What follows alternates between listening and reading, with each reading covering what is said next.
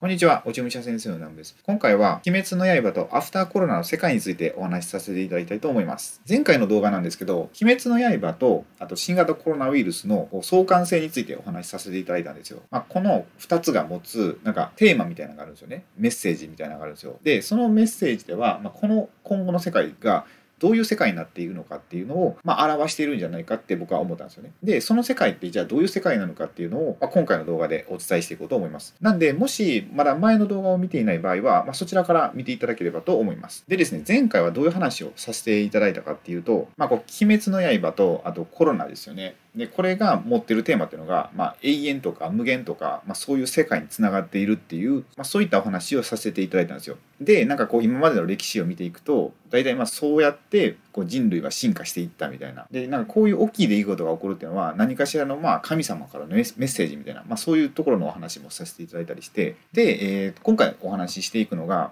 なんかねこうじゃあ「鬼滅の刃」でいくと「鬼滅の刃」って、えー、鬼殺隊とあと鬼の戦いじゃないですか。でこれってすごい明らかにこの時代っていうのを表してると思うんですよ。その鬼っていうのはすごい古いシステムでで鬼殺隊っていうのがこれからの新しいシステムっていうので、まあ、そういった社会の構造みたいなのを表してると思っててでそれの戦いででこれからはその古い仕組みがま壊れていって新しい仕組みになっていくと。でちょうど本当にこのコロナウイルスで今すごいじゃないですか学校も職場ももう自粛になってみんなまあ家にいますよね。でこれが開けた時に一気に社会の構造っていうのが変わると思うんですよ。でその後、まあどういう世界になっていくかってことですね。でそのお話をさせていただきたいんですけどもまずじゃあ、えっと、鬼対鬼殺隊ですよね。でじゃあまた鬼っていうのはどういう仕組みかっていうと、えまず、まあ、これ読んでもらってない方この「鬼滅の刃」を読んでもらってない方は全く何言ってるか分かんないかなと思うんですけど、まあ、なんとなくこう伝わるかなと思うんですけど、まあ、できればちょっと、まあ、ちょっとこうウィキペディアとかでも調べてもらってから見てもらった方がいいかもしれません。で、えっと、鬼の仕組みっていうのが、えっとまあ、無惨様がいるんですよ。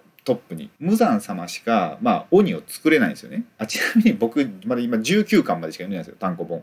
ジャンプとかを読んでないんでその後のことは知らないんですけどまあ、19巻までの世界でいきますね。で、えー、まあその鬼の世界では、まあ、無惨様がトップにいるわけですよ。で無惨様が、まあ、言ったらこのピラミッド構造ですよね。えっ、ー、と、まあ、会社とかでもそうじゃないですか。この社長とか、まあ、会長が上にいてでそれでなんか部長とか係長とかで平社員とかこうピラミッド構造になってますよね。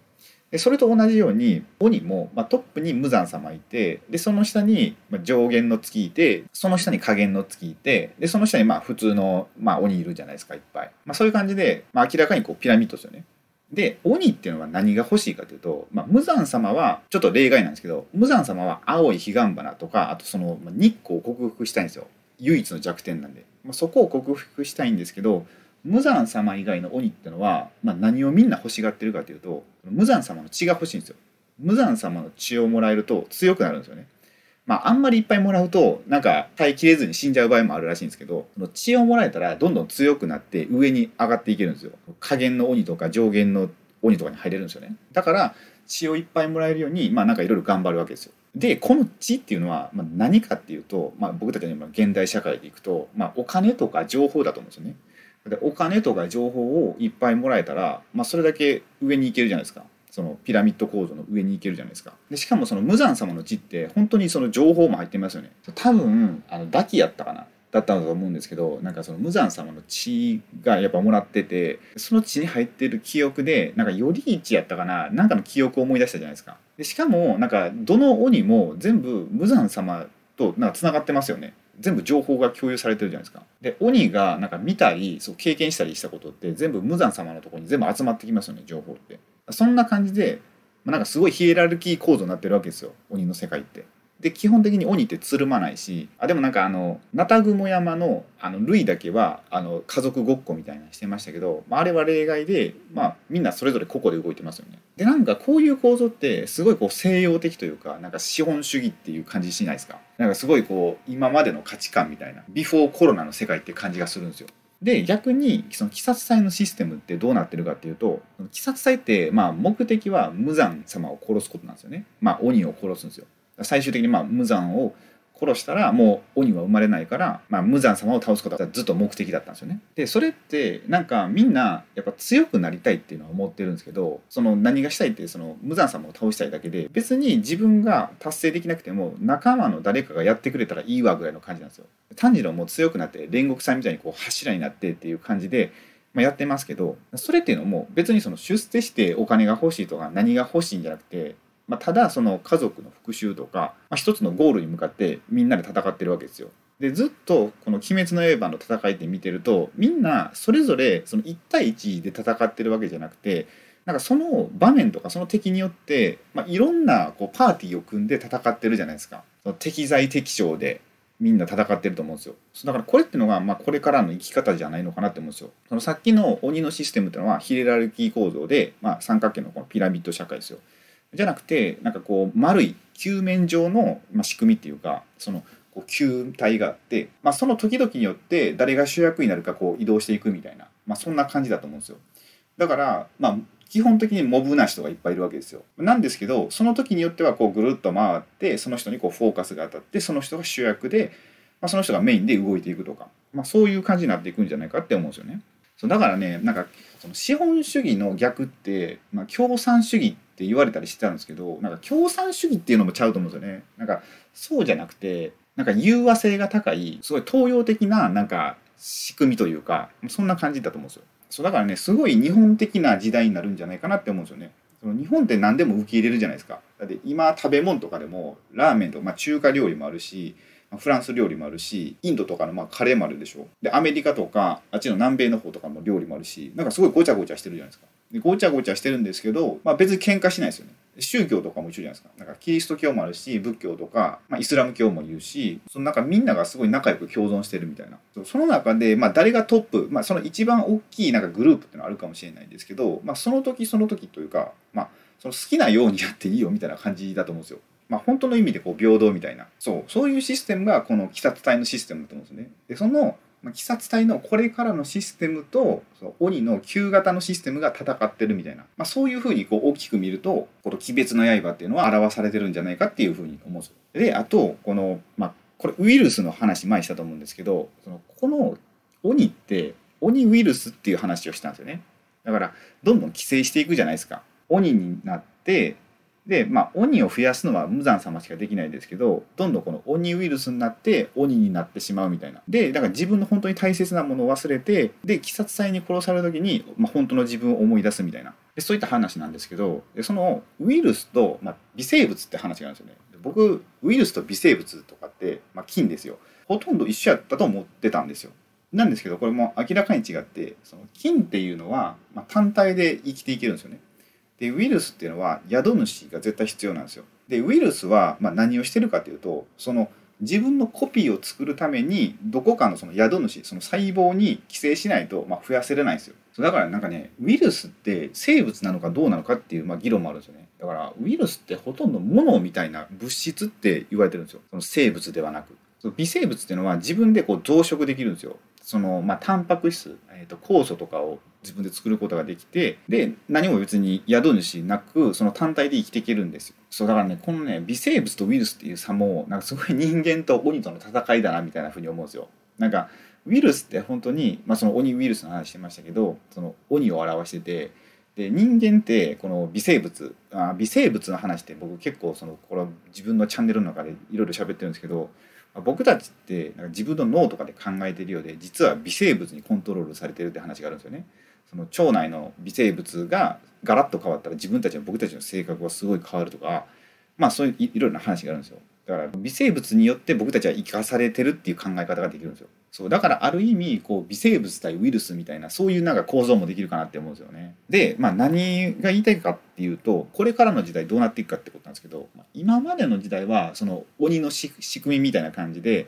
そのものじゃないですか無惨様の血が欲しいっていうそういうシステムだから唯物主義みたいな感じですよ。なんか物が全てみたいなそうそこから、まあ、そうじゃなくてその鬼殺隊のシステムみたいな感じでその唯心主義なんか精神ものよりこの精神とかそういったものに重きを置くみたいな時代になっていくってことですね。でこれってすごいこの今の、まあ、言語とかもすごいね、まあ、関わってるかなって思うんですよ。今って、まあ、令和じゃないですか、まあ、令和これ2年ですけど今2020年で。で令和の前ってまあ平成でしたよね。平成ってまあ何を意味してるかっていうと平成の平ってまあ平って字書きますよね。であれって分解すると、まあ、1と8と10っていうふうになるんですよ字が。でそれはまあどう読めるかっていうと、まあ、岩戸って読めるんですよね。で岩戸って天の岩戸隠れっていう、まあ、神話があるんですよ。天照大神が、まあ、岩戸にお隠れになってで出てくるっていう神話があるんですけどでこの神話もこの「鬼滅の刃で」まあ、描かれてるんですよね。そうなんかこの前ね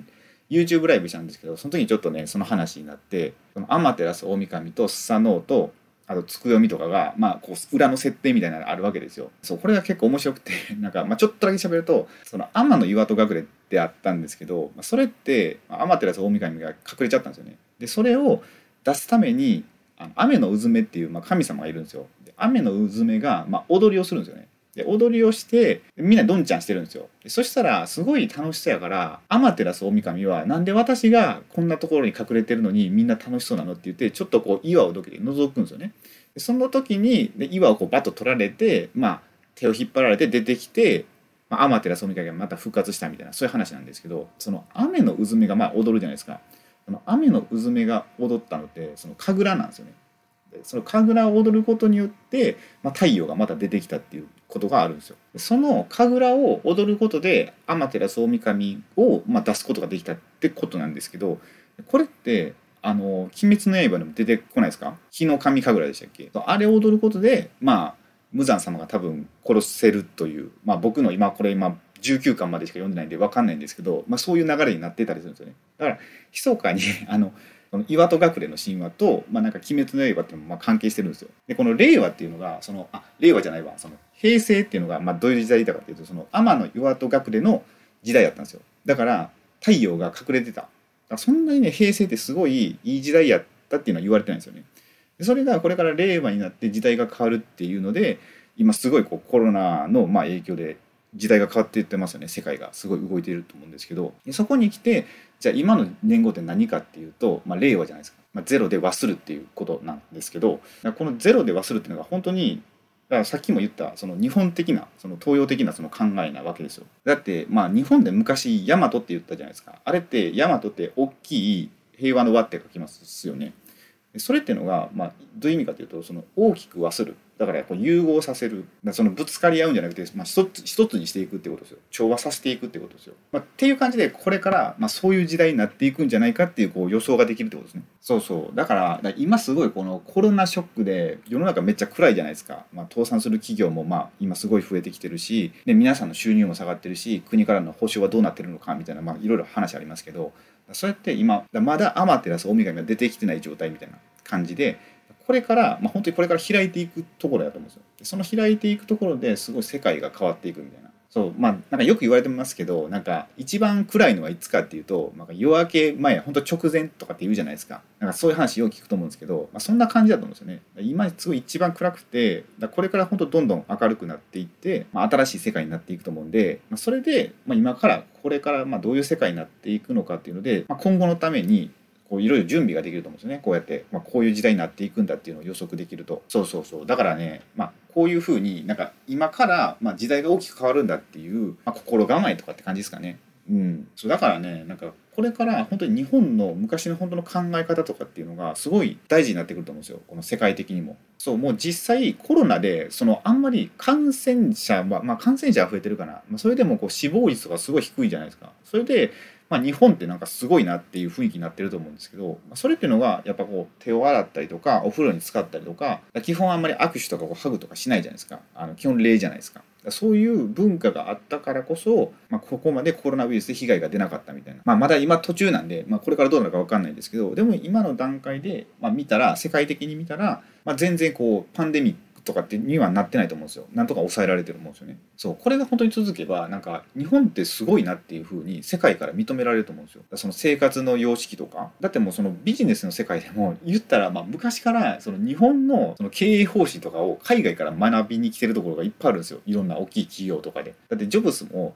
禅とかってやるじゃないですか。禅とかすごい大切にしてたしそういうのがもっとなんか急速に増えていくと思うんですよね。そのこのアフターコロナで。そうそうそう。だからねまあなんかこれから日本の時代が来るんでもっとねいろいろね日本のことを勉強してもいいんじゃないかなって思うんですよ。だからね僕もなんかもうとなんかいろんなことを発信したいと思うんですよ。はい。って感じですかね。なんかまあいろいろ喋りましたけど、まあ、本当はねもうちょっとね違うこと喋る予定だったんですけどねなんかまあちょっと話が違う方向行っちゃったんですけど、まあ、今回はこう「鬼滅の刃と」あとこのアフターコロナですよねどうなっていくかって話をさせてもらってで、まあ、今ってすごいまあ時代の移り変わりというかなんか一日一日いろんな情報でまあ世界が変わっていってるじゃないですか。なんでねまたそれでなんか「鬼滅の刃」とかとなんかお話できることあったらまたお話ししようかなと思うんで、まあ、またねなんかこういうテーマで動画を撮らせていただきたいなと思います。はい。って感じで、今回の動画はこれで終わりたいと思います。まあ、またね、今後もね、こうやっていろんな、まあ、コロナのことだけじゃなくて、まあ、いろんなジャンルから、うん、いろんなお話をさせていただきたいと思うので、もしまだチャンネル登録されていない方いらっしゃいましたら、チャンネル登録をよろしくお願いいたします。あと、今回の動画がお役に立てていただければ、グッドボタン、高評価をポチッとお願いしたいのと、ご意見ご感想がありましたら、コメント欄へお願いいたします。それでは最後までご視聴いただきありがとうございました。